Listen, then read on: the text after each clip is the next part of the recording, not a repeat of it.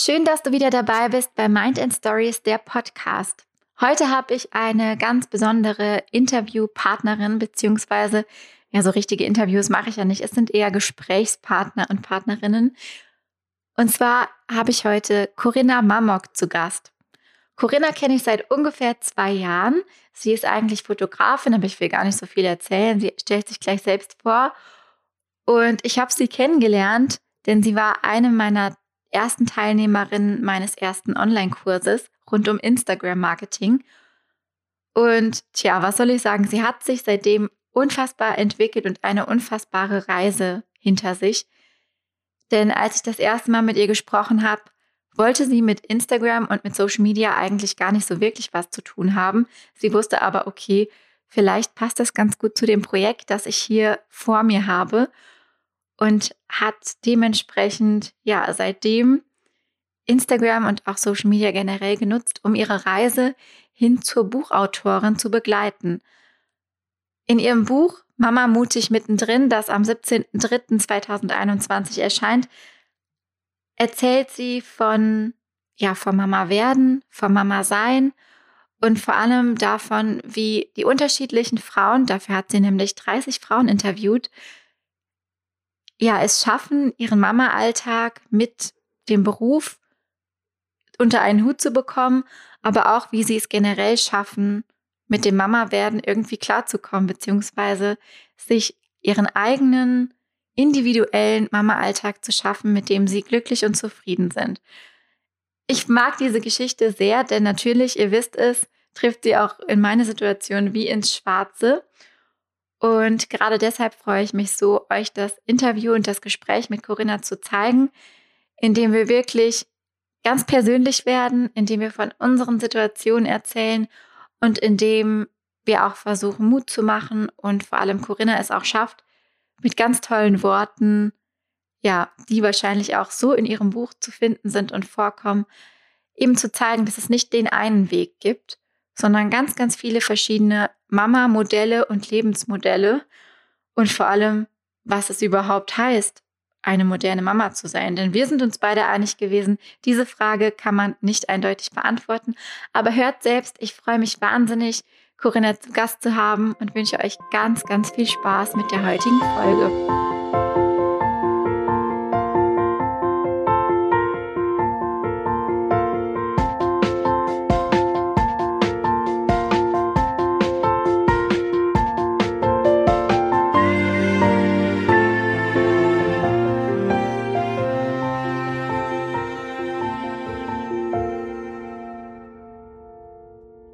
Liebe Corinna. Es ist voll schön, dass du in meinem Podcast heute bist. Und ich äh, fände es schön, wenn du dich einfach kurz, kurz vorstellen könntest. Und dann schauen wir mal, was wir heute bequatschen.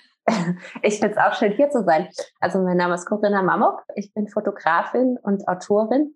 Und ich bezeichne mich selbst ganz gern immer als Geschichtenerzählerin, weil das ist im Prinzip das, was ich mache. Ich erzähle Geschichten in Form von Bildern und ähm, Texten.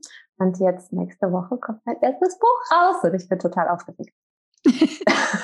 Ich habe dich ja die letzte Woche schon auf Instagram noch mal intensiver verfolgt, weil es so schön war zu sehen, wie du da äh, aufgegangen bist, dass dein Buch angekommen ist. Und ja, es war echt richtig, richtig schön. Auch das, da finde ich, sieht man mal wieder die Power von Instagram und Social Media, dass man Leute so begleiten kann und dann die Freude auch mitteilt.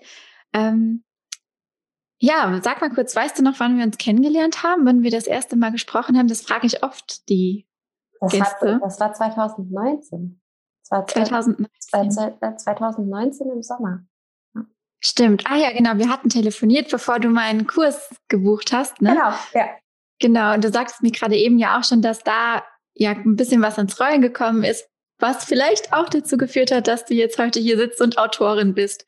Oh mein Gott. Ja, das war total verrückt, weil ich hatte dich, äh, ich hatte dich ja angeschrieben oder angerufen, weil ich ähm, quasi dran war an diesem Projekt. Ich wollte ein Projekt starten zum Thema Vereinbarkeit von Beruf und Familie. Und dann dachte ich mir, wäre ja eigentlich ganz geil, wenn ich das über Social Media teilen würde. Problem war nur, ich bin der Anti-Social Media Mensch in meinem Privatleben. Also ich hatte weder Instagram noch Facebook noch sonst irgendwas. Und äh, es war mir das reinste Mysterium, wie das überhaupt funktioniert. Und dann habe ich dann gedacht, bevor ich jetzt da rumdattel und irgendwas mache, was nicht zielführend ist, äh, suche ich mir doch jemand, der das kann. Und dann ähm, habe ich dich entdeckt. Da haben wir gesprochen und da habe ich dir quasi mein Thema erzählt, was ich vorhab. Und dann hast du direkt gesagt, ich kenne da jemand, melde dich doch mal bei der. Und äh, ja, das war die liebe Nicole. Und durch Nicole kam halt auch ganz viel nochmal ins Rollen. Und äh, sie ist auch äh, ja jetzt Teil des Buchs. Und ja, also du hast ja. eine Rolle gespielt. Sehr cool. Ja, ich, ich weiß auch noch ganz genau, wie wir gesprochen haben und dass du am Anfang auch so super, ja, man kann schon fast sagen, schüchtern im Bezug auf vor der Kamera stehen ja. warst. Und jetzt habe ich einfach vor ein paar Tagen von dir ein Video gesehen, wo du einfach deine tiefsten Gefühle vor Social Media geteilt hast. Und das war einfach auch für mich so ein schöner Moment zu sehen, wie du einfach ja dich da auch weiterentwickelt hast. Also richtig, richtig cool. Ja. Das also dein Thema. Das war am Anfang, wäre das total crazy weil ich, ich kam mir so dämlich vor, wenn ich in die Kamera gesprochen habe, wenn ich das Handy vor der Nase hatte und meinem ja. Handy dann was erzählt habe. Und ich konnte mir das auch gar nicht vorstellen. Ich konnte mir auch nicht vorstellen, dass man sich mit Leuten ähm, über so ein, ja, über so ein Medium quasi verbindet. Aber ja. ich habe im Laufe dieses Projekts, ich habe ja auch ganz viele Frauen halt über Social Media dann gefunden. Und ähm, die Einstellung dazu hat sich ähm, echt geändert. Ja, es ist schon krass. Also mir geht das auch immer wieder so, dass ich erstaunt bin, wie digital vernetzt man doch mittlerweile ist und dass das so mein zweiter Boden ist. Und ich glaube auch gerade in Bezug auf diesen Lockdown, wenn das nicht gewesen wäre, wäre es mir noch viel schlechter oder emotional hätte es mir, glaube ich, viel schlechter gegangen. Vielleicht kannst du das auch so unterschreiben. Also das ist schon was, was ja so beständig ist und was bleibt. Es kann einen natürlich auch ausbremsen, ne? wenn man Vergleicheritis und so äh, da zu tief reinrutscht. Aber wenn man sich auf diese positiven Dinge konzentriert, dann finde ich, kann das ganz, ganz viel bewirken. Und so ja, ja also, ist ja, glaube ich, auch dein Projekt gewachsen. Ja, das stimmt. Äh, und ich habe ganz viele großartige Frauen darüber äh, kennengelernt über Social Media. Ja. Und ich stehe mit vielen äh, in engen Kontakt durch dieses Medium. Und aber das Lustige ist, ich brauche auch immer wieder Pausen davon. Also ja, ist, das geht mir äh, auch ist nicht so. so, dass ich das ständig ertrage, aber es ist, es ist äh, so eine kleine Hassliebe. Also ich weiß schon, was mhm. ich daran habe und es bewirkt so viel Positives und es ist jetzt halt auch super schön, die Leute ähm, über Social Media quasi in diesem Prozess mit dem Buch, wie das alles so entstanden mhm. ist und hey, ich habe einen Buchvertrag und äh, hey, mein Buch ist fertig geschrieben und äh, dazwischen jetzt, dieses ganze Auf und Ab. Äh, genau und dieses oh Gott, ich weiß gar nicht, was ich sagen soll und äh, plötzlich ist das Buch da und ich sitze einfach heulend vor der Kamera und ähm, es war schon, ich hatte überlegt, ob ich das aufnehmen soll oder nicht. Und da habe ich dann gedacht, so, aber andererseits, ich will diesen Moment halt auch für mich. Und dieses ganze Video, äh, mein persönliches, geht halt eine Viertelstunde und auf Social Media habe ich halt, keine Ahnung, 30 Sekunden gezeigt. Und ja. das, die, diese Mischung von, ich behalte Dinge privat für mich und ein Teil davon teile ich, das finde ich halt super schön. Ja, das geht mir auch so. Und ich glaube, das ist auch ganz gesund und ganz wichtig, dass wir uns alle immer wieder Pausen nehmen und uns dann doch wieder auch aufs reale Leben fokussieren, aber um halt einfach, ja, den Horizont zu erweitern und über das private Umfeld, was ja im Moment sehr eingeschränkt ist, hinauszublicken, finde ich einfach auch ganz, ganz schön, was es da für Möglichkeiten gibt. Ja, dein, dein Thema ist ja Vereinbarkeit von Familie und Beruf, Karriere, wie auch immer man das nennen mag. Und da könntest du bei mir ja nicht besser ins Schwarze getroffen haben. Das ist ja auch seit einigen Monaten mein Thema. Und deswegen freue ich mich, wenn du uns da so ein bisschen mitnimmst. Also wie spielt das Buch denn, äh, wie spielt denn das, dieses Thema in dem Buch eine Rolle? Und wie hast du quasi versucht in dem Buch, was du geschrieben hast, rüberzubringen, ja, wie man mit diesen, die, mit dieser Vereinbarkeit umgehen kann? Also das Hauptthema ist ja quasi mutig und selbstbestimmt das Leben als Mama und Frau halt zu führen. Und Vereinbarkeit gehört halt einfach äh, überall dazu, weil wir sind ja mehr als nur Mama. Auch wenn wir ein Kind bekommen, legen wir unsere ganzen anderen Rollen ja nicht ab. Und das, äh, die Schwierigkeit besteht halt, wie wir das Kind mit unseren ganzen anderen Rollen halt ähm, vereinbaren. Und ähm, ja, das ist halt total schön, weil es, das Buch fängt quasi an mit dem Kapitel Mama werden. Das habe ich aber halt quasi rückblickend geschrieben, weil bei mir ist das ja schon eine Weile her. Aber das war dann halt auch spannend, sich daran zu erinnern, weil ähm, ich war, bin das erste Mal Mama geworden, da habe ich noch studiert. Und diese ähm, Erwartungen, die ich quasi an mich selbst hatte, ich hatte plötzlich gedacht, ich laufe dann, das Kind kommt auf die Welt und ich laufe wie ein Honigkuchenpferd grinsend durch die Gegend und äh, habe dann aber schnell festgestellt, ich habe die Langweile meines Lebens und war so happy, dass ich dieses Studium hatte. Und gleichzeitig war es halt der Horror, das Studium mit einem äh, Neugeborenen zu vereinbaren. Und ähm, ich habe ganz viele verschiedene Vereinbarkeitsmodelle in meinem Leben schon äh, gelebt also einmal die Situation Studium und Baby. Dann bin ich aus dem Studium raus direkt in die Selbstständigkeit. Dann äh, bin ich schwanger geworden und musste plötzlich sechs Monate im Bett liegen. Und äh, dann war nichts mehr mit äh, Job. Und ähm, irgendwann war ich dann im Angestelltenverhältnis äh, und gleichzeitig selbstständig und zwei Kinder. Und das alles fließt halt in dieses Buch mit ein. Und dann haben wir halt ähm, in dem Kapitel Mama sein ist es halt so ein bisschen Bilanz ziehen. Was ändert sich alles? Mhm. Wie ändert sich mein Job? Wie ändern sich meine Finanzen? Weil das ist ja halt, äh, man rutscht ja so schnell in eine Abhängigkeit vom Partner, obwohl man das halt überhaupt gar nicht will. Aber man kann halt mit Neugeborenem gar nicht das Gleiche leisten wie äh, ohne Kind. Es sei denn, man hätte jetzt irgendwie Betreuung, aber selbst dann ist es auch schon schwer. Und einfach die unterschiedlichen Sichtweisen Deshalb sind ja auch 30 unterschiedliche Frauen da drin, weil die erzählen dann halt alle ihre Perspektive, weil man wird feststellen, es gibt halt nicht diesen einen Weg, wie man das handeln kann, sondern ganz unterschiedliche. Ja. Das habe ich auch.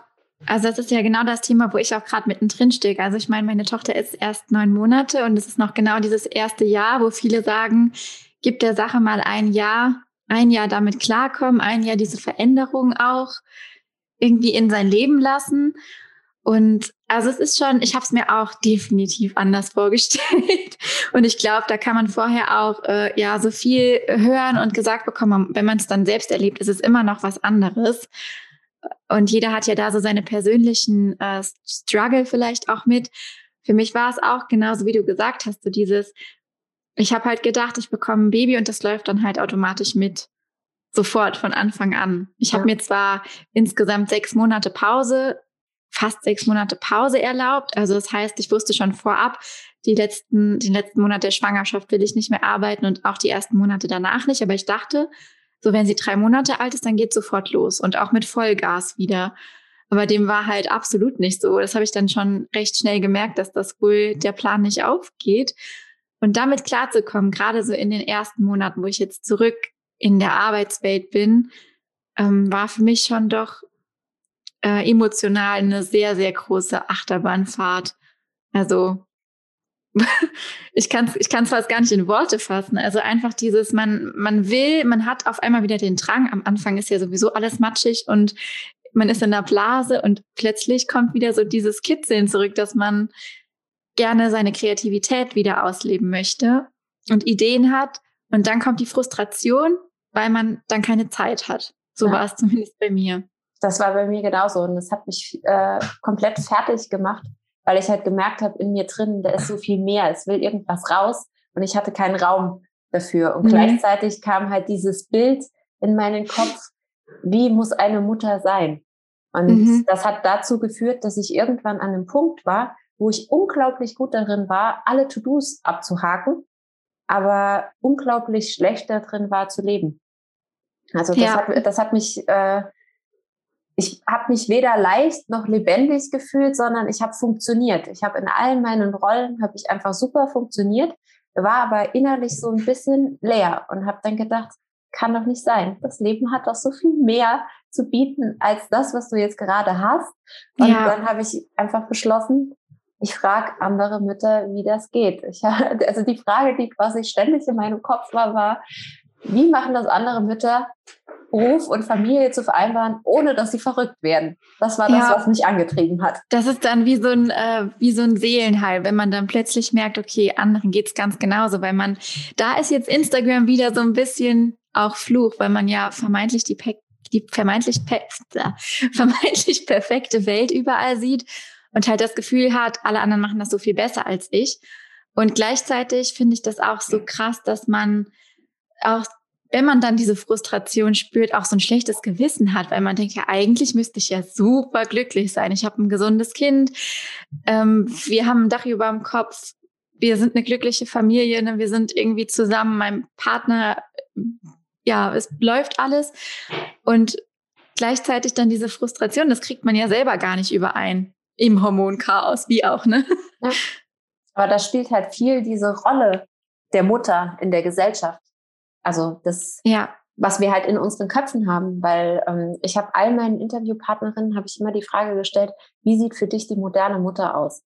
Das war, ähm, da haben sich einige immer so ein bisschen angegriffen gefühlt, aber es war total interessant zu erfahren, welches Bild haben diese Frauen eigentlich im Kopf? Mhm. Und da kam halt ganz viel ähm, warum? Ja, ähm, die moderne Mutter gibt sich selbst nicht auf. Die moderne Mutter ist eine tolle Partnerin. Die moderne Mutter fördert aber auch ihre Kinder und äh, arbeitet und macht dies und das. Und da kam halt diese Illusion der perfekten Mutter bei rum. Mhm. Und das ist halt überhaupt gar nicht realistisch. Das ist ja kein Bild, was wir irgendwie anstreben können. Und ich habe das Gefühl, wir sitzen aktuell in einer Situation fest, wo wir das, was wir vielleicht äh, vom Nationalsozialismus noch mitgekriegt haben, also dieses Heimchen am Herd, am Herd was vielleicht unsere Großmütter noch aktiv gelebt haben, äh, plus der ganze Feminismus, dass Frauen heute alles können, dass ihnen die Tür aufsteht und mhm. wir sind irgendwie so in einer Schwebe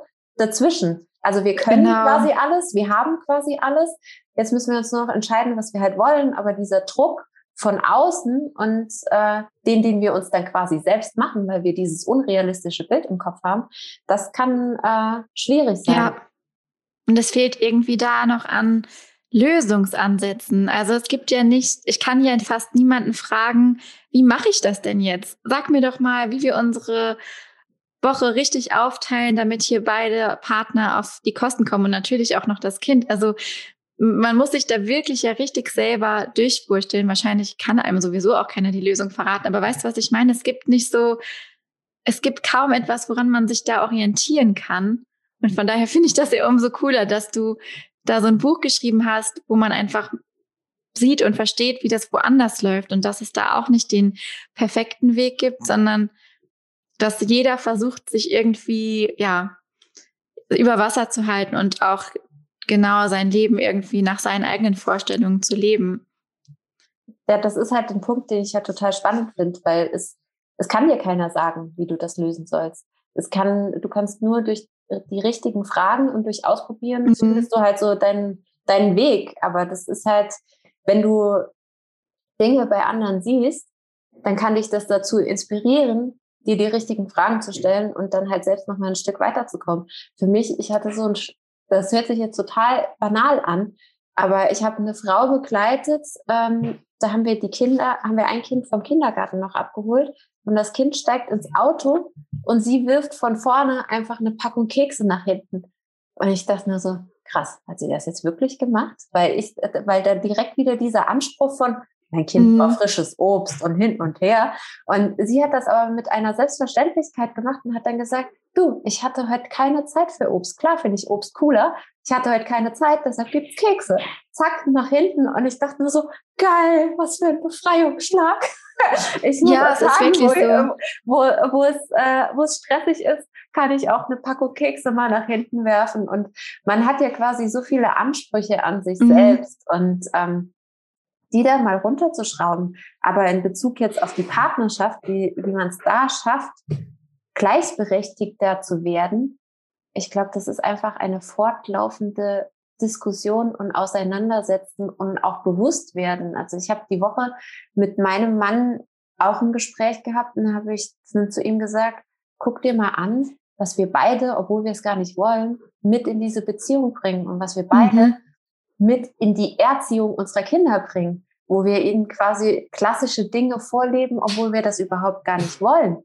Und ähm, sich da bewusst zu werden und dann in den Mo äh, bewussten Momenten dann halt auch dementsprechend zu handeln, ich glaube, das führt am Schluss zum Ergebnis, dass es funktioniert. Ja, aber das ist auch wahrscheinlich, wie du sagst, ein immerwährender Prozess.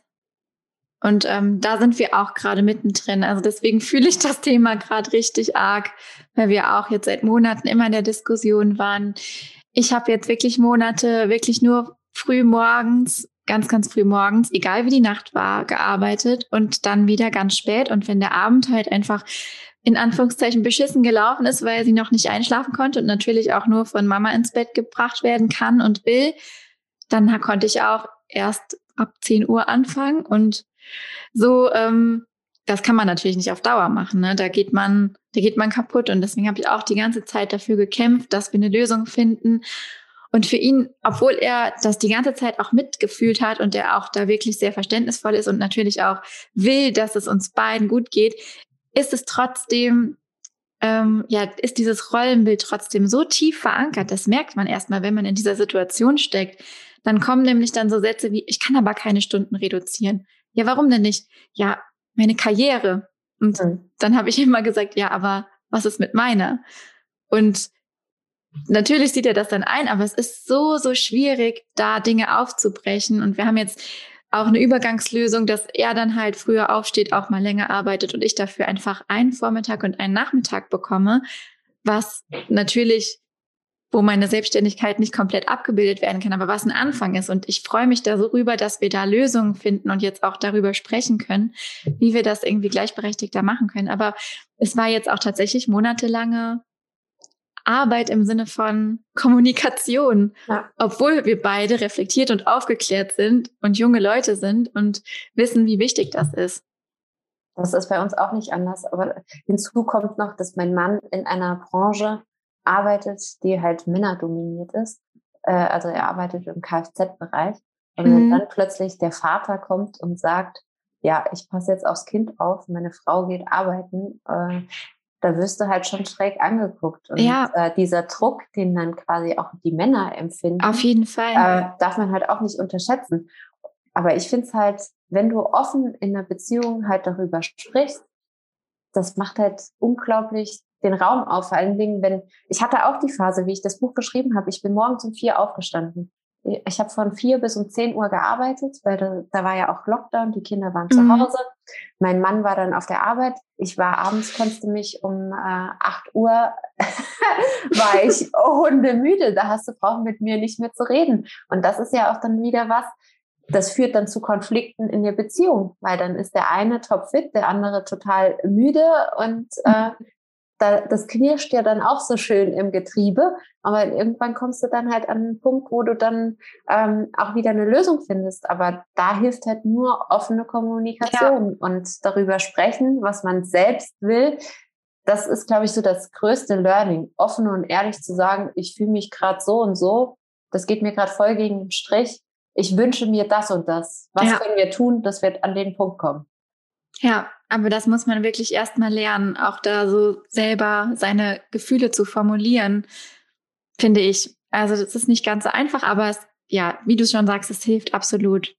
Ja, es ist ja, auch, es ist ja auch viel einfacher. Ich habe mich da selbst immer gern in diese Opferrolle äh, reingedrängt. Ja. Also dann, dann war dann war es halt, äh, der böse Mann, die böse Gesellschaft, keine Ahnung was, aber jeder war böse und ich war dieses arme Opfer, weil ich konnte ja dann nicht arbeiten, so wie ich gewollt habe und äh, das, das hat mich halt total gestresst und auch äh, jetzt die Woche, wo wir da nochmal drüber gesprochen haben, wo ich dann gesagt habe, bevor du aus der Dusche rauskommst, habe ich schon zwei Maschinen Wäsche die, äh, gemacht, die Spülmaschine gemacht, habe ein Bett abgezogen, habe die Kinder fertig gemacht, habe ein Kind in die Schule gebracht, das ist schon alles fertig, wenn du gerade erstmal aus der Dusche kommst. Und das fühlt sich halt nicht gut an. Und dann ist es halt ein leichtes, sauer auf ihn zu sein und total schwierig zu schauen, was habe ich eigentlich getan, dass ich in dieser Rolle mhm. bin. Und dann komme ich persönlich an den Punkt, es sind meine eigenen Erwartungen äh, quasi daran, wie ich als Mutter zu sein habe, wann ich eine gute Mutter bin.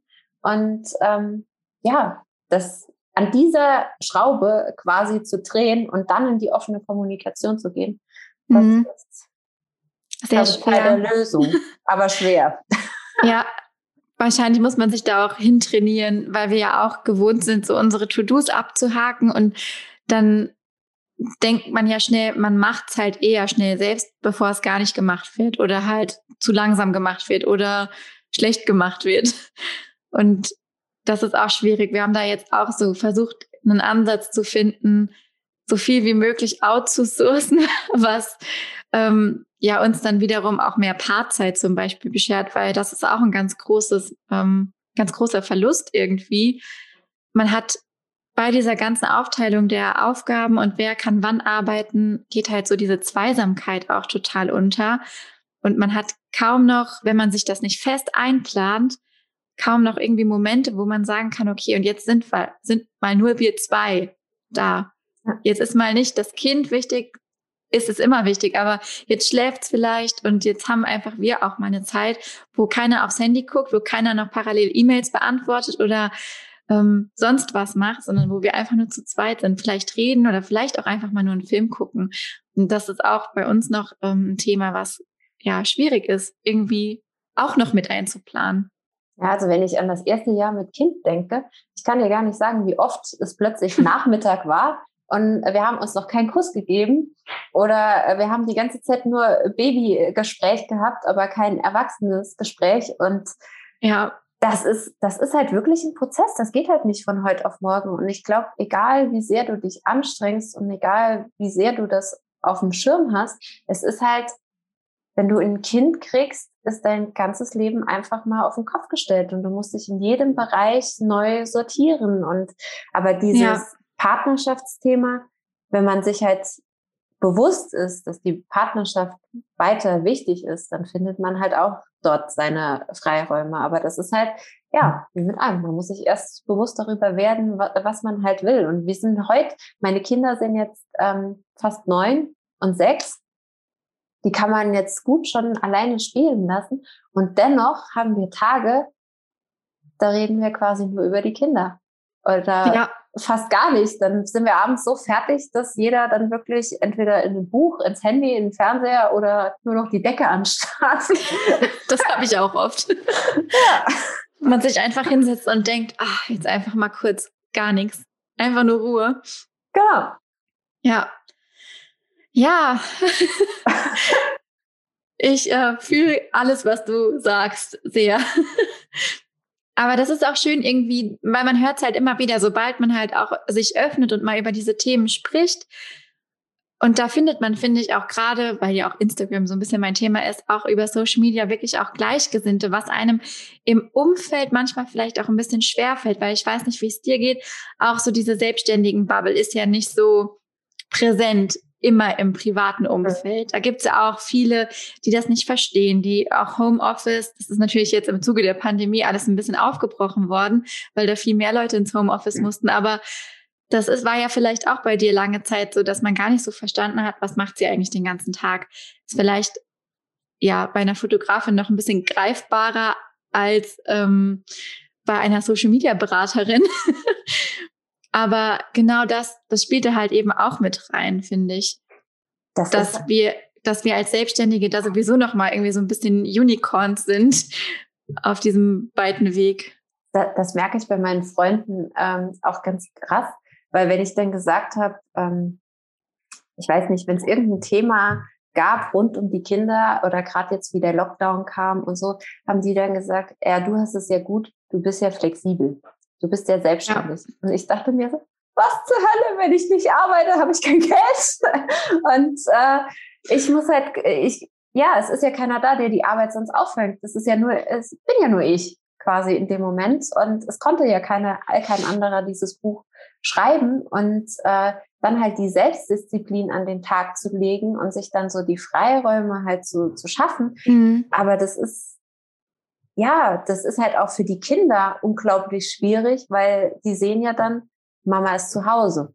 Und mhm. die setzen dann quasi, Mama ist zu Hause, äh, ist für die im Kopf, ah ja, wir können sie ständig und überall ähm, fragen, was gerade los ist. Und das kann man halt auch ganz schwer erklären ähm, im Laufe der Pandemie. Ich hatte vorher einen äh, Arbeitsbereich, der quasi ich war so ein Durchgangszimmer. Also es ist jeder mhm. immer an mir vorbeigelaufen. Ich hatte keine Tür und nichts.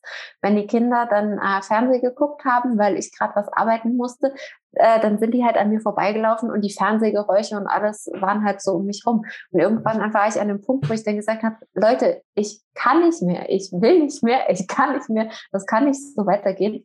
Und dann haben wir ähm, tatsächlich angefangen, unser Haus umzubauen und haben quasi äh, die Räume getauscht und jetzt habe ich ein eigenes Zimmer mit einer Tür, die ich zumachen kann. Und das funktioniert jetzt auch besser. Wenn ich jetzt zu den Kindern sage, Mama geht jetzt in den Raum rein, ich mache jetzt die Tür zu, es ist jetzt wichtig, du kannst jetzt nicht reinkommen, dann wird das jetzt schon besser akzeptiert. Aber ja.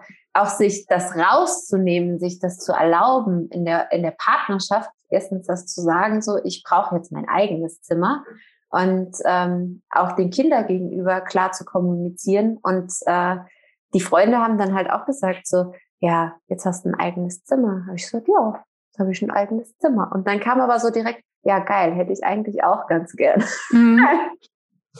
ja. Ich habe auch mit dem, also das, das Ding ist ja, der Lockdown war ja einfach letztes Jahr noch so zusätzlich irgendwie was, was on top kam. Ich habe da auch mal so einen Post drüber gemacht dass sich das ganze Leben verändert, wenn man Mama wird. Aber zusätzlich hat sich halt letztes Jahr einfach auch noch die ganze Welt verändert. Und das fand ich schon auch jetzt rückblickend betrachtet. Also mittlerweile kann ich besser damit umgehen, aber gerade auch in den ersten Monaten war ich auch zusätzlich deshalb total frustriert, weil natürlich so alles, was man sich so vorgestellt hat und geplant hatte, irgendwie schön mit den, ähm, wir hatten eine schöne Krabbelgruppe gegründet ähm, aus unserem Vorbereitungskurs heraus und ähm, sämtliche Dinge angemeldet, Babyschwimmen, Babymassage, was da nicht alles kommt, ne? Mhm. Spielplatzdates mit Neugeborenen sinnlos, aber einfach zum Quasseln. Und man hatte sich irgendwie auch so auf dieses Mama-Leben gefreut, das einfach auszuleben.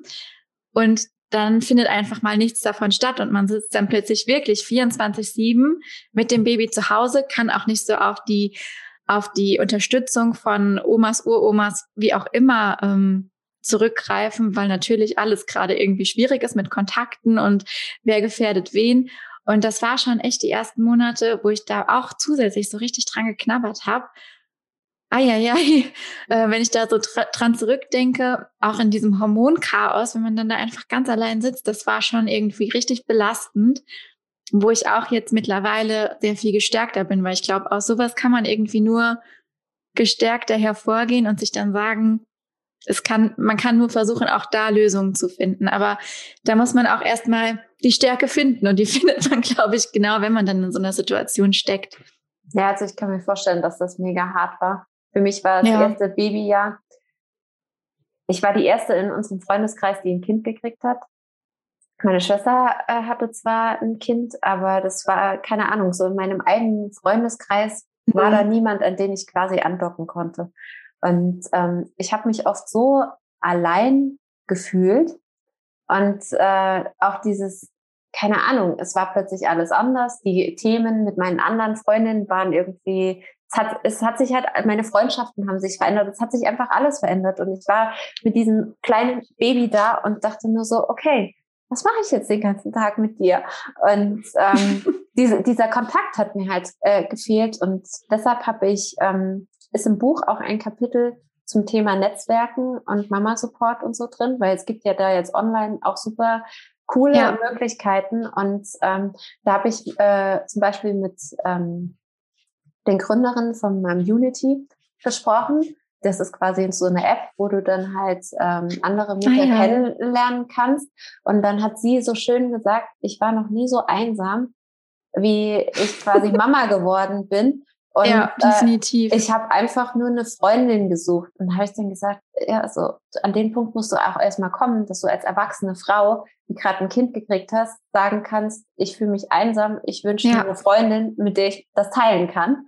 Und ähm, ja, also ich kann mir, also ich stelle mir das unglaublich hart vor, in äh, während der Pandemie äh, ein Kind zu bekommen, wenn irgendwie alles anders ist. Ja, es ist auch so gerade dieses, wo man dann auch gedacht hat, wenn sie dann mal vier, fünf, sechs Monate alt ist, dann nehmen wir uns auch mal wieder zusammen Abend und gehen ins Kino. Wir sind so gerne ins Kino gegangen, dass man auch einfach so diese Lichtblicke im Alltag hat, wo dann nochmal irgendwie was Besonderes stattfindet, wo man sich drauf freuen kann. Ich finde, das fehlt halt generell gerade so sehr, ne, dass man nicht, abgesehen von eben beruflichen Zielen und so im Alltag nicht mehr so diese Dinge hat, worauf man sich wirklich freuen kann. Also diese Kleinigkeiten, mal essen zu gehen, dann eben mal ins Kino zu gehen. Und gerade wenn man dann diese ganzen Sachen auch schon in der Schwangerschaft wegen dem Lockdown nicht mehr machen konnte, wo, wo alle sagen, ja, leb noch alles aus, mach noch alles, nimm alles mit, weil das ist erstmal vorbei, dann fehlt es natürlich umso mehr, wenn man dann einfach noch ein weiteres Jahr da sitzt und äh, irgendwie alles ausfällt. Aber ich glaube, ähm, ja, wie gesagt, ich war da echt einige Monate ziemlich, ziemlich frustriert und also frustriert hört sich auch so negativ an. Also einfach einsam, wie du gesagt hast, und einfach, ja, irgendwie alleine auf meinem Weg und irgendwie, keine Ahnung, ich kann das ganz schlecht beschreiben. Und mittlerweile ist es so, dass ich wirklich versuche, jeden Tag mir so den, den positiven Strohhalm irgendwo zu ziehen und zu gucken, hey, es geht irgendwie weiter, die Kleine entwickelt sich total schön und immerhin haben wir uns, so, ne? Aber es ist schwer, schwer irgendwie in diese Denkart zu kommen. Weißt du, was ich mache? Ich habe ähm, mich hat dieser Lockdown zwischendrin auch total gefrustet und ich bin halt jemand, ich ziehe ganz viel positive Energie aus dem Außen. Wenn ich irgendwo hingehe mhm. und Eindrücke sammeln, das ist halt, ja. halt, auch was, was ich für meine Kreativität brauche. Ich brauche das Außen, äh, damit ja. ich mich lebendig und kreativ fühle. Und ähm, während dem Lockdown habe ich dann angefangen, lauter verrückte Dinge zu tun, die ich immer schon mal machen wollte, aber sie nie gemacht habe oder die halt einfach die keinen Sinn ergeben, die total schwachsinnig sind, aber du mhm. fühlst dich danach so unglaublich lebendig, wo ich dann, ähm, ich war auf dem Weg zu einem Fotoshooting, es hat in Strömen geregnet und dann habe ich meinem Mann eine Nachricht geschrieben, wenn ich jetzt nach Hause komme, äh, gleich nach dem Shooting, dann gehen wir in den Garten, tanzen im Regen und dann will ich einen Filmkuss. So wie er, also ja, in so viel Filmen sieht man die Leute immer sich so romantisch küssen bei strömendem Regen an. Da dachte ich nur so, das will ich auch. Und, äh, bin ich wirklich, äh, bin ich nach Hause gekommen und er so, das hast du nicht ernst gemeint, oder? Ich so, doch. Dann haben wir die Gummistiefel angezogen, sind runter in den Garten, haben laut Musik angemacht, sind im T-Shirt bei, äh, ich glaube, fünf Grad im Garten rumgesprungen, im strömenden Regen und haben da unseren Filmkurs hingelegt. Und äh, das sind halt so Momente, da wo du dich so ja. lebendig fühlst, die ergeben keinen Sinn, die sind eigentlich, ja, eigentlich zählt in die Kategorie Schwachsinn, aber es macht halt einfach unglaublich viel Spaß. Und von diesen kleinen Dingen, das versuche ich halt immer wieder in meinen Alltag ja. zu integrieren oder an einem Tag wir waren ja im Januar, waren wir ein, äh, 24 Tage in Quarantäne. 24 Tage zu viert in diesem oh Haus eingesperrt. Und da fällt dir halt auch irgendwann die Decke auf den Kopf und dann haben wir dann gesagt, okay, was machen wir heute Verrücktes? Und dann in dem einen Tag haben wir äh, versucht, äh, Limbo-Tanz zu machen. Am nächsten Tag haben wir uns in Shuffle Dance versucht. das waren so Dinge, da lagen wir halt vor Lachen äh, dann irgendwann auf dem Boden. Aber wenn man sich ähm, diese Kleinigkeiten bewahrt, weil ich finde, wenn man Mama ja. ist, man funktioniert, man erledigt seine Aufgaben, aber umso besser man funktioniert, umso schlechter wird man im Spaß haben. Richtig. Und das, genau das ist es, glaube ich, was ich auch so vermisst habe in den ersten Monaten. So dieses Gefühl, ich muss jetzt, ja, ich habe, es ist natürlich auch so, man hat auf einmal Verantwortung, die man vorher nicht hatte. Und das geht auch mit einer gewissen Ernsthaftigkeit ne, einher. Mhm. Aber da jetzt wieder zurückzufinden und halt genau die Momente wieder einfließen zu lassen und gleichzeitig eben auch dieser Ausgleich, den ich halt voll im Moment im beruflichen finde. Das kennst du bestimmt auch. Ich meine, das ist ja auch der Grund, warum wir uns selbstständig gemacht haben, weil das eben so viel in unserem Leben oder weil das so eine große Rolle in unserem Leben auch einnimmt, diese Kreativität und dieser Drang, was zu schaffen. Ähm, ja, ich finde, das hilft einem. Ja, ich habe ähm, das Buch fängt quasi mit einem Zitat an. Das heißt, meine Kinder sind nicht die einzige Zutat für mein persönliches Glück, genauso wenig wie ich die einzige Zutat für ihr persönliches Glück bin. Und sich das bewusst zu machen, dass wir alles sein dürfen, auch wenn wir Mama sind, dass wir unseren Job genauso lieben dürfen und uns die Zeit halt einfach klauen, weil wir, äh, weil wir halt wichtig sind und äh, unsere anderen Rollen halt auch wichtig sind. Und ich glaube, umso besser wir darin werden, ein Stück egoistischer zu sein, auch wenn wir Mama mhm. sind, umso besser sind wir im Nachhinein auch als Mama, weil das ist ja im Prinzip das, was wir auch unseren Kindern vorleben wollen. Wir wollen ja unseren Kindern nicht vorleben, opfer dich selbst auf, damit die Gesellschaft dich liebt, sondern wir wollen ja eigenständige, lustige, kreative Kinder, die ja. ihr Ding machen. Und deshalb ja. sehe ich uns als Mütter ganz stark in der Verantwortung, dass wir das einfach vorleben. Ja, ich habe eben noch am Mittagstisch gesagt zu meinem Freund, ähm, dass mein größter Wunsch ist, dass sie mal ein selbstbewusstes Mädchen wird, also einfach oder eine selbstbewusste Frau später wird, die halt zu ihrem ja zu ihrem Charakter steht und dazu, wie sie ist. Das ist irgendwie, also konnte ich mir vorher auch nicht vorstellen, aber das ist tatsächlich so mein größter Wunsch. Wenn ich die angucke, dann will ich einfach, dass die mal selbstbewusst wird und sich nicht verstecken muss oder keine Angst hat vor irgendwas. Ja. Und genau deshalb versuche ich auch eben diese selbstbewusste Frau zu sein, was nicht immer einfach ist. Aber ja, ich finde einfach auch, da geben Kinder einem auch so viel, wo man sich dann auch wieder was abgucken kann. Und wir haben eben auch noch gesagt, es ist einfach so schön, dass die in so einem jungen Alter auch so abgrundtief ehrlich sind. Ne? Also es fängt ja bei so einem Baby an, wenn sie was in den Mund nimmt ähm, oder wenn ich ihr was auf den Teller lege, was sie dann in den Mund nimmt und dann das Gesicht so verzieht, weil es ihr einfach absolut nicht schmeckt oder da irgendwie eine Geschmacksexplosion stattfindet. Ja. Aber diese, diese Ehrlichkeit, das gibt einem ja auch so viel und da kann man sich selber ja dann auch wieder als Eltern total von inspirieren lassen, auch so zu leben. Ja. Wir hatten, gestern, irgendwie wir hatten gestern auch so einen Moment, da hat äh, mein Sohn zu meiner Tochter gesagt, sie wäre äh, dumm oder blöd.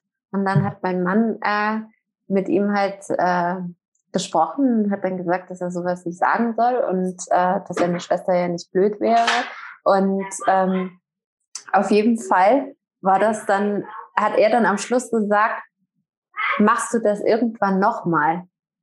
Und er so knallhart, das kann ich dir nicht sagen. Das weiß ich nicht. ich, ich musste so lachen. Und dann habe ich zu meinem Mann gesagt, Siehst du, das sind so die Momente, wo ich merke, wir haben alles richtig gemacht. Viele Kinder hätten wahrscheinlich einfach nur, um ihre Eltern glücklich zu machen, gesagt, mache ich nie wieder. Aber mhm. er ist so schön ehrlich, dass er einfach sagt, ja. das kann ich dir nicht versprechen. Ich weiß es einfach nicht. es kann sein, dass es nochmal über mich kommt. ja. ja, und genau das ist es doch. Das ist doch eigentlich eine ganz schöne äh, Resonanz von dem, was man da so jeden Tag versucht mitzugeben, dass dann da sowas bei rauskommt. Ja, also ich hoffe echt, dass meine Kinder sich das äh, beibehalten können, diese Ehrlichkeit und dieses Unverbogene. Mhm. Und ähm, deshalb, also die, das ist halt auch so schön jetzt mit dem Buch, das hat für die auch einen ganz großen Wert. Damit hätte ich überhaupt gar nicht gerechnet, mhm. weil die haben jetzt mich ja quasi zwei Jahre nonstop arbeiten sehen. Und letzten Sommer sind sie auch äh, eine Woche mitgefahren, wo ich die Interviews noch gemacht habe. Aber dass dann halt wirklich ein physisches Produkt, mit dem man was anfangen kann, äh, dabei entsteht, das war für die halt gar nicht greifbar. Und wie dieses Buch ja. hierher gekommen ist, und sie es dann in die Hand nehmen konnten und drin blättern können, äh, konnten, dieser Stolz dieser Kinder, da habe ich schon gesagt, also selbst nur für diesen Moment hat sich dieser ganze ja. Aufwand schon gelohnt, weil bei meiner Tochter, die ist jetzt halt, wie gesagt, neun, da hat man halt so gesehen, die hat so den Eindruck, krass, in dieser Welt ist echt alles möglich. Und äh, ja. das, das war ein super cooler Moment. Total schön. Ja, voll cool. Das Thema ist einfach so, man, man könnte da so viel drüber sprechen. Also ich habe da mich in den letzten Tagen auch wirklich richtig intensiv nochmal mit Sachen auseinandergesetzt und auch, ja, versucht irgendwie so Aussagen, die man immer bekommt, für mich zu bewerten und auch Antworten darauf zu finden, wie zum Beispiel so ganz banale Dinge. Meine Oma, der man das auch nicht mehr erklären wird, die dann zum, äh, zu meiner Tochter sagt, du bist so hübsch, du suchst dir mal einen reichen Mann. Weil das in ihrer Welt einfach so drin ist. Ne? Und das kann man ja auch keinem verübeln. Das war einfach früher so. Aber dann halt einfach auch zu sagen, nee, Oma, weißt du was? Und sie ist so intelligent, dass sie selbst mal reich wird. Oder zumindest, dass sie selbst für sich sorgen kann. Es geht ja nicht um reich werden oder nicht. Aber ja, einfach auch, ja, das fand ich irgendwie wieder so bezeichnend, dass es halt einfach früher Ziel war, sich einen reichen Mann zu suchen als Frau, ne? So Endgoal Endziel erreicht, das ist die Endstation und dann kann man die Füße hochlegen und ja, auf solche Dinge einfach die richtige Antwort irgendwie parat zu haben und da einfach auch meine Meinung, für meine Meinung einzustehen, denn das finde ich auch nicht immer so einfach, wenn man dann eben solche Aussagen hört. Das, das geht mir äh, hier auch nicht anders. Also mein Papa hat die Woche irgendwas nochmal gesagt. Da ist meine Tochter später zu mir gekommen und hat dann gesagt, warum sagt ihr das? Da habe ich dann zu ihr gesagt, so, Schatz, der meint das nicht so. Der ist halt in einer anderen Generation groß geworden. Der hat vielleicht ein bisschen mehr Angst, aber Mama hat einen anderen Plan. Und äh, das, das halt vorzuleben und dann einfach zu sagen, so, ja, das ist vielleicht Teil unserer Geschichte und irgendwo steckt es auch in uns drin und es kostet uns viel Arbeit und Mühe, das zu ändern. Aber ich finde diese Zahl so erschreckend, weil äh, wo jetzt Weltfrauentag war und die gesagt haben, es dauert noch 257 Jahre, bis Männer und Frauen gleichgestellt sind in der Gesellschaft. Da dachte ich nur so, scheiße, dann ist meine Tochter noch dran, die sich mit den gleichen Themen rumschlägt. Da sind meine eventuellen äh, Enkel irgendwann dran und die Urenkel und die Ururenkel auch noch. Und ähm, das hat mich irgendwie darin bestärkt, das noch stärker anzugehen und immer weiter darüber zu sprechen, weil ich glaube, wir Frauen müssen aktuell unbequem sein und wir müssen ja. zeigen, dass es an manchen Stellen einfach noch nicht passt und wir müssen uns ja. diesen äh, Platz in der Gesellschaft äh, oder auch, das fängt ja im Privaten an. Das, das, die Situation, die du beschrieben hast, dass dein, äh, dein Freund gesagt hat, äh, was ist denn mit meiner Karriere? Ich glaube, das ist genau der Punkt, den wir alle bei uns äh, privat halt im Kleinen regeln können, damit wir das in die, in, das Gro in die große Struktur dieser Gesellschaft mit reinbringen können. Aber dafür müssen wir Frauen uns halt bewusst werden, was wir wollen, klar kommunizieren und uns das dann halt einfordern. Und an diesem Punkt, ganz ehrlich, wie meine Kinder so klein waren, wie deine Tochter jetzt ist, da war ich bei weitem nicht. Da habe ich gedacht, äh, ja, ich sorge dafür, dass das Essen auf den Tisch kommt. Ich sorge dafür, dass das Kind versorgt ist und nebenbei mache ich mein Studium. Aber es war halt, ich dachte wirklich, ich bin die Person, die für diese ganze Care-Arbeit verantwortlich bin, weil ich mhm. war finanziell, ich war finanziell von meinem Mann abhängig. Und da dachte ich wirklich so, ich muss das alles leisten, weil er hält mich ja quasi aus. Und äh, dann an den Punkt zu kommen, wo man seine eigene Care-Arbeit auch als Wert ansieht ja. und dann ähm, dass sich das dann aber rausnimmt, dass man auch beruflich erfolgreich sein kann, will, darf, äh, da muss man halt erstmal hinkommen. Ja, total. Ich finde, da gibt's auch schon ganz spannende Ansätze, also auch mit Ausgleichszahlungen für, für die Care-Arbeit und so. Ne? Das, da gibt's ja auch schon einige Modelle. Eine Freundin von mir hat da mal einen Podcast zu gemacht die arbeitet bei NTV, ich weiß gar nicht, ob ich das sagen darf, aber sag ich einfach. Genau, und da hat sie auch ähm, mit Madame Moneypenny darüber ja. gesprochen, über genau dieses Thema. Und das ist halt so, ja, am Anfang hättest du mich vor zwei Jahren danach gefragt, hätte ich gesagt, was das denn für ein Schwachsinn? Aber jetzt das halt selbst erlebt zu haben, wie man doch dann in diese Abhängigkeit rutscht, ohne das zu wollen und gleichzeitig aber so viel leistet, so viel abends fix und alle ins Bett geht, was halt irgendwie aber trotzdem nicht angesehen wird. Das ist halt, ja, das ist halt schon heftig irgendwie. Und gleichzeitig habe ich auch das Gefühl, dass, ähm, dass das Umfeld teilweise auch, ja, ich weiß gar nicht, wie ich das am besten ausdrücke. Also es wird oft gesagt, wir haben das früher auch geschafft. Mhm.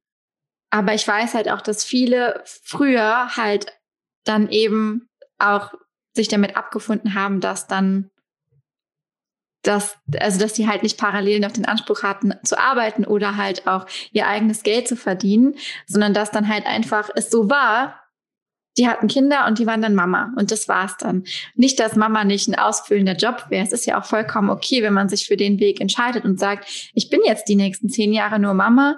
Das ist für mich okay, das ist für mich gut, kenne ich auch einige und das finde ich auch vollkommen in Ordnung, diese Entscheidung für sich zu treffen.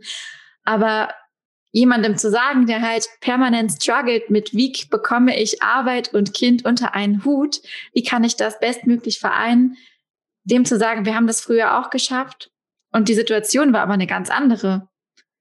in, de, in, der, in dem Fall. Das ist dann schon schwierig, finde ich, zu vergleichen. Generell kann man halt Situationen nicht miteinander vergleichen. Nee, ich glaube, das ist jetzt mit den Generationen, was die älteren Generationen zu uns sagen, das ist halt auch nochmal was ganz anderes. Also ich glaube schon, dass wir heute, dass ganz viele Frauen halt höhere Ansprüche an sich haben, gerade weil die Welt uns so offen steht und weil wir so viel erreichen können. Ja.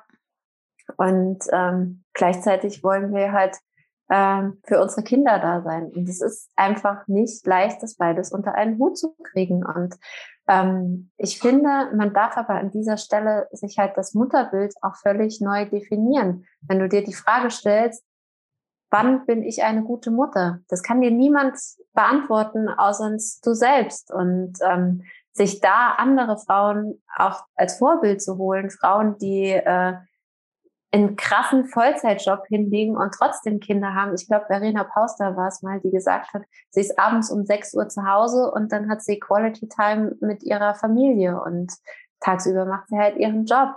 Und das mhm. ist halt, das darf halt jeder für sich definieren. Es gibt Mütter, die sind total happy, wenn sie den ganzen Tag ihre Kinder umsorgen. Und dann gibt's aber halt auch Mütter, die wollen einfach mehr und brauchen mehr. Und dass wir alle unser eigenes Mütterbild halt äh, definieren, wann wir für uns selbst eine gute Mutter sind, ja, das finde ich halt total spannend. Und ich habe festgestellt, ich bin einfach eine bessere Mutter, wenn ich Zeit für mich habe, wenn ich Zeit für meinen Job habe, wenn ich Zeit für meinen Partner habe, dann ist vielleicht insgesamt die Dauer, wo ich mit meinen Kindern verbringe, kürzer, aber die Qualität dieser Zeit ist viel höher, weil ich dann wirklich da bin. Ja, das finde ich auch so wichtig. Da macht es einem Social Media und Co. Die Medien machen machen es einem da auch nicht so einfach, immer im Moment zu sein. Aber da habe ich auch für mich äh, festgelegt, dass ich da, wenn wenn ich dann wirklich mit meiner Tochter zusammen bin oder wenn wir auch zu dritt zusammen sind, halt mehr im Moment einfach leben möchte und nicht so dieses, okay, ich muss jetzt aber heute Abend noch die und die E-Mail fertig schreiben, ich muss dann noch irgendwie ähm, meine Landingpage optimieren, das macht man so automatisch, dass man halt über seine To-Dos nachdenkt, aber sich einfach ja auf den Moment zu konzentrieren, kann auch so heilsam sein und so entlastend sein, wenn man einfach ja da ein bisschen loslässt und man es stürmt gerade so krass hier. Ich habe es eben kurz gehört. Das ist, ich habe total geschockt geguckt. Es ist wie Weltuntergangsstimmung draußen. Ei, ei, ei. Wenn das Wetter von uns aus zu dir zieht, dann dürfte es so in zwei Stunden ganz schön sein. ja. Oh Mann. Ja, Corinna, was, ähm, ähm, wie frage ich dich?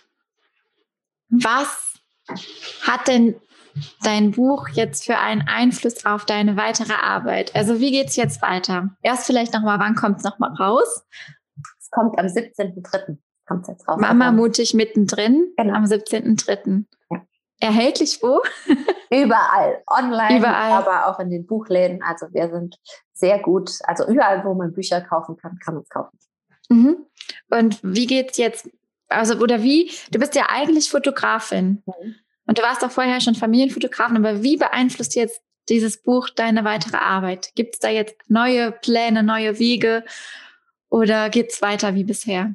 Also ich glaube, ich kann mit dem Schreiben nicht mehr aufhören. Also ich habe ganz lange mit meiner Rolle gestruggelt, was ich eigentlich bin.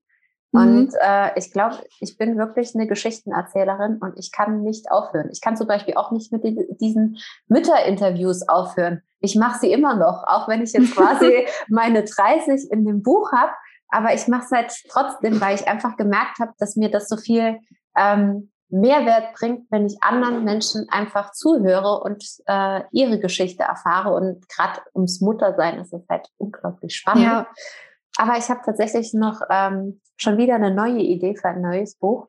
Ich äh, traue mich die ganze Zeit nur noch nicht, es äh, in meinem Verlag zu pitchen. Aber ich glaube, wenn das jetzt, äh, wenn Mama mutig mittendrin nächste Woche rauskommt und ich dann den Kopf nochmal freier habe, ich glaube, dann ähm, dann geht's weiter. Dann geht's weiter ins Autorenleben.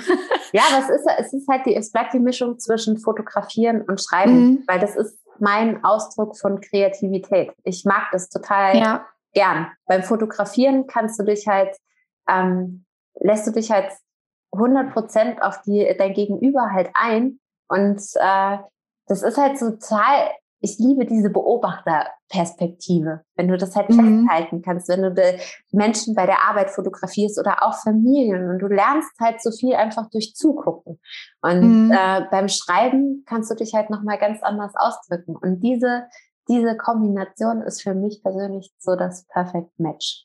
Und du lässt dich ja auch total auf den Moment ein. Also das, was wir eben ja. gesagt haben, was im Alltag manchmal verloren geht. Ne? Wenn du ähm, ja, wenn du dann eben fotografierst, das geht mir zum Beispiel auch so, wenn ich auf der Bühne stehe, das ist für mich auch so ein, äh, so ein Ort, wo ich mich total wohlfühle, wo sich viele vielleicht nicht wohlfühlen, aber Bühne für, bedeutet für mich auch im Kleinen, wenn ich zum Beispiel eine Instagram-Story mache, ist ja eine ganz kleine Bühne, Wobei da auch so viele Leute zugucken, manchmal, dass du auch das Gefühl hast, okay, es ist eigentlich vergleichbar mit einer großen Bühne, nur dass es sich halt ein bisschen mehr nach Wohnzimmer anfühlt.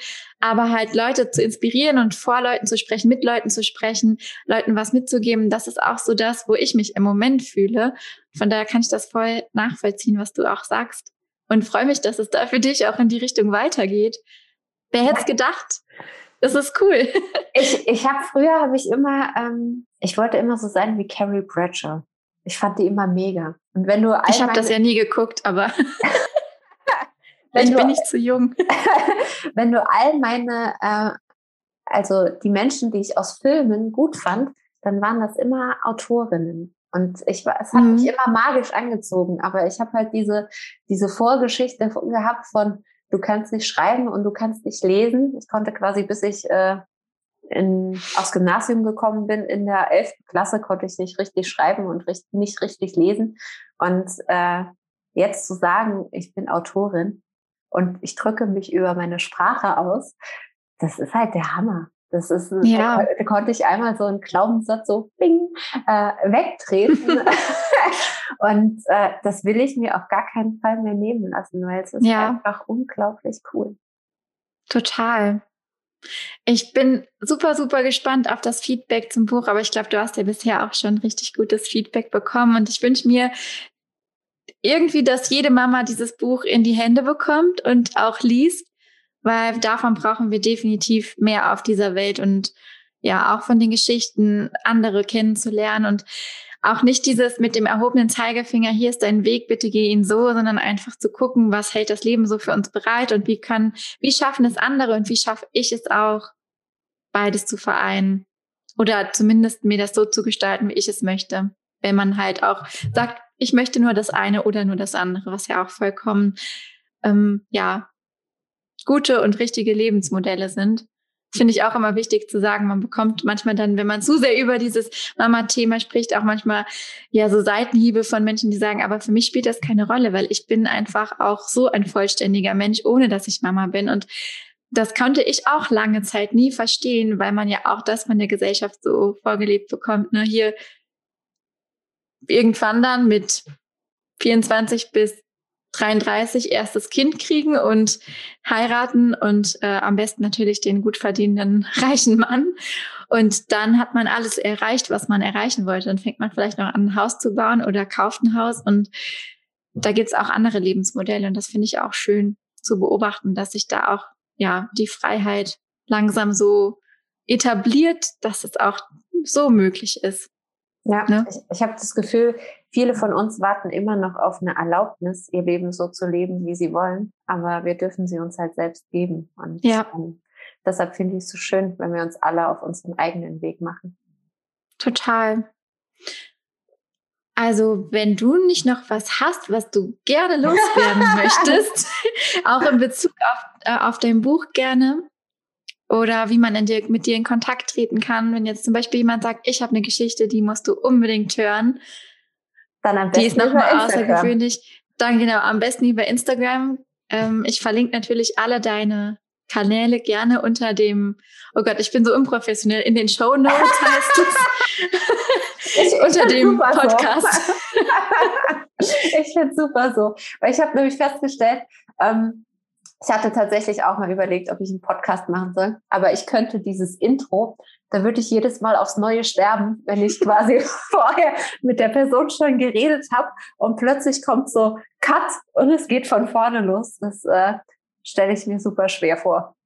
Ja, im Endeffekt ist es auch schwer. Aber es ist, äh, ja, ich keine Ahnung, ich habe irgendwann ja für mich festgestellt, dass man einfach loslassen muss, auch in dieser ganzen Content-Welt.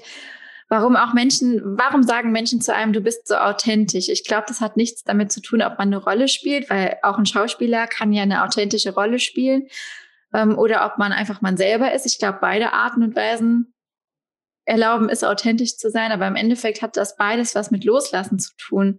Also sowohl der Schauspieler muss irgendwie loslassen, alle Stimmen im Kopf, um halt sich voll auf seine Rolle konzentrieren zu können. Aber auch wenn man ganz bei sich selber ist und ganz man selbst ist, muss man loslassen können. Und das versuche ich halt einfach durchgängig zu machen. Und irgendwann ist man schon so im Loslassen drin, dass man manchmal das Gefühl hat, okay, so ein bisschen so ein bisschen Konzept wäre dann vielleicht doch ganz gut, aber das gibt's ja trotzdem. Ne? Das, es gibt ja immer ein Gerüst. Und das Gerüst dieses Podcasts ist, dass ich mit ja, inspirierenden Menschen spreche rund um Marketing, Weiblichkeit und ähm, was war das dritte? Business. rund um Business, Marketing und Weiblichkeit und das reicht, finde ich, auch völlig. Also das mag ich mehr so an dir übrigens. Danke. das finde ich nämlich immer besonders schön an dir. Das gefällt mir so. Du bringst es irgendwie auf den Punkt, aber mit ähm, so viel Leichtigkeit und Lockerheit und äh, einfach ehrlich und echt. Und das mag ich an dir. Dankeschön. ja, Corinna, dann wünsche ich dir super viel Erfolg mit deinem Buch und freue mich schon auf dein zweites, wenn es dann irgendwann kommt. no pressure. und ähm, ja, danke, dass du da warst. Und wir hören uns bestimmt irgendwann nochmal. Schön, dass ich da sein durfte. Das ist jetzt auch so ein Moment, wenn ich hier diesen Stopp-Button finden muss.